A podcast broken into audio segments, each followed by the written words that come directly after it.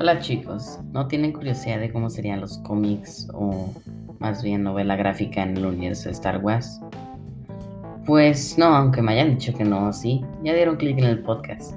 Pero bueno, soy Sergio Gabriel Rubio Castañeda y el, y el día de hoy les voy a dar mi opinión y recomendación acerca de Darth Vader Volumen 2 Shadows and Secrets. Lo recomendaré debido a que pienso que es un gran cómic de un gran autor y perfecto para pequeños tanto como grandes si quieren adentrarse a la lectura.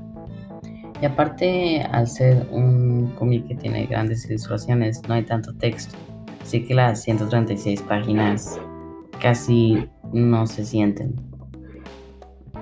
Bueno, antes de que empecemos de la lectura, quiero hablar un poco sobre el autor, el cual es Kieron Gillen, que es un muy famoso creador de cómics, cual se encarga mayoritariamente de escribirlos, pero ha trabajado antes como ilustrador.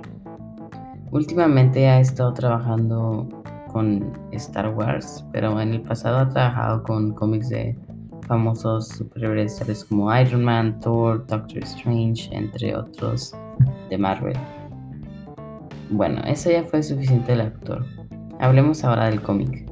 Empezamos con Darth Vader y la doctora Afra junto con sus droides que han sido previamente introducidos en la anterior entrega, que ahorita mismo no la tengo a mi disposición, pero tal vez en el futuro pueda que lo vuelva a leer.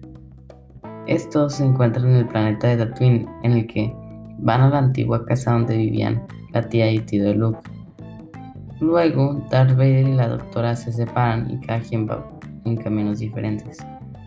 Eso es todo lo que voy a hablar sobre la historia, solo el inicio, porque no quiero arruinarles la experiencia.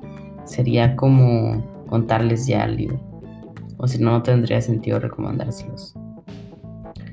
Bueno, ahora hablemos de, las, de los personajes principales, que es la doctora Y pues bien acompañada con sus droides muy peculiares llamados Triple Zero y BT-1, que serían más o menos la versión malvada de los personajes R2-D2 y c De hecho, Triple Zero, el c malvado, fue usado para torturar o despertar, en otras palabras, a BT-1 para que los ayudaran a encontrar a Skywalker.